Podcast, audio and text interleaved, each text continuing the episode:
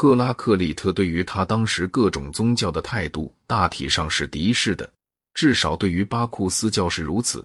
但他所怀抱的并不是一个科学的理性主义者的敌视态度，他有他自己的宗教，而且他部分的解释了当时流行的神学，以适合他的学说；又部分的以相当轻蔑的态度拒绝当时流行的神学。康福德称他为巴库斯派，并且普弗莱德雷认为他是一个神秘派的解说者。我并不以为有关的断简残篇能支持这种看法。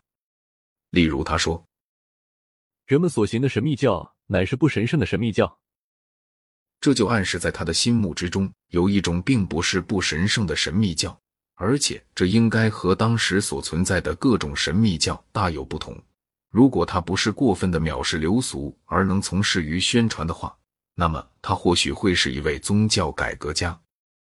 以下便是现有的可以代表赫拉克利特。对于他当时神学态度的全部的话，那位在德尔斐发神谕的大神既不说出，也不掩饰自己的意思，而只是用征兆来暗示。女巫用狂言沾雨的嘴说出一些严肃的、品质无华的话语，用她的声音响彻千年，因为她被神附了体，在地狱里才嗅得到灵魂。更伟大的死，获得更伟大的奖赏。那些死去的人就变为神，夜游者、魔术师、巴库斯的祭司和酒神的女祭传秘密教的人，人们所奉行的神秘教乃是不神圣的神秘教，而且他们向神像祈祷，就正像是向房子说话一样。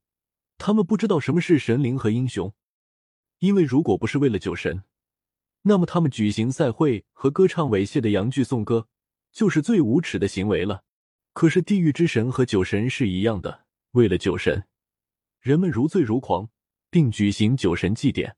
人们用牺牲的血涂在身上来使自己纯洁是徒然的，这正像一个人掉进泥坑却想用污泥来洗脚一样。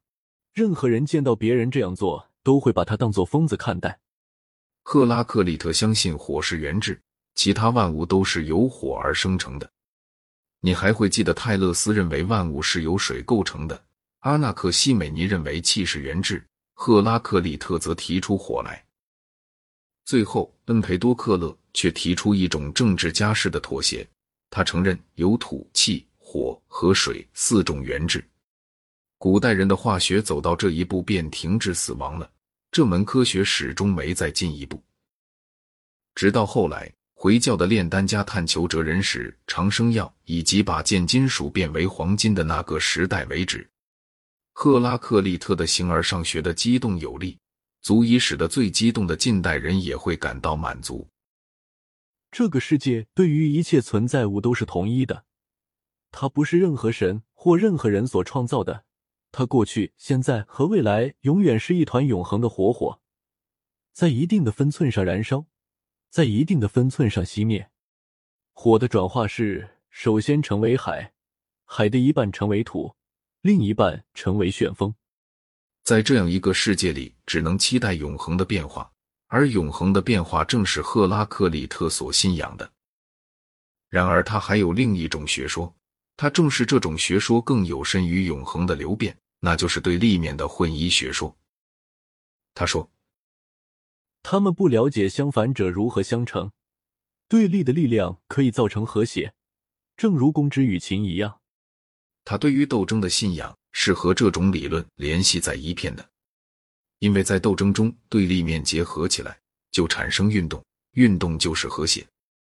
世界中有一种统一，但那是一种由分歧而得到的统一。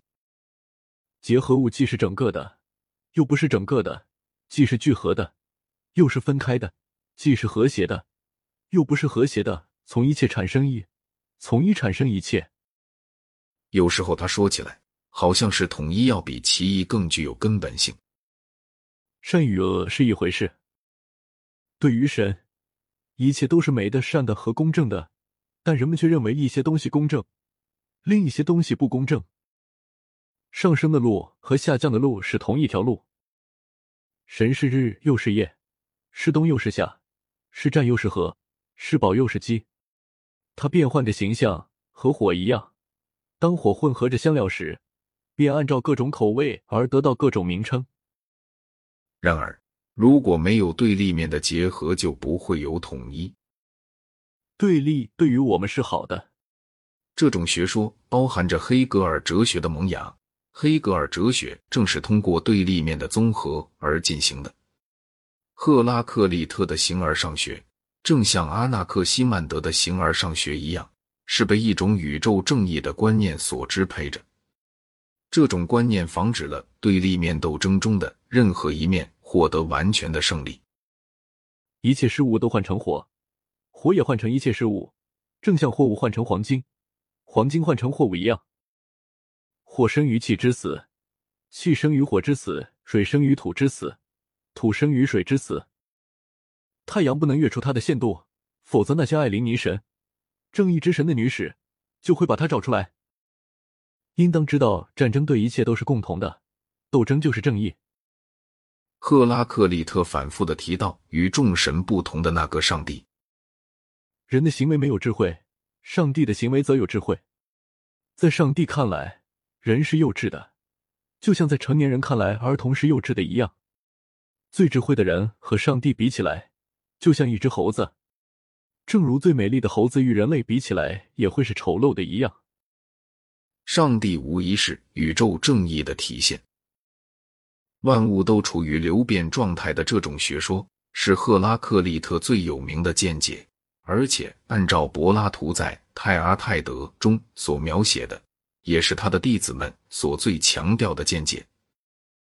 你不能两次踏进同一条河流，因为新的水不断的流过你的身旁。太阳每天都是新的。他对于普遍变化的信仰，通常都认为是表现在这句话里：万物都在流变着。但是这或许也像华盛顿所说的“父亲，我不能说谎”，以及惠灵顿所说的“战士们起来瞄准敌人”这些话一样，是不足为凭的。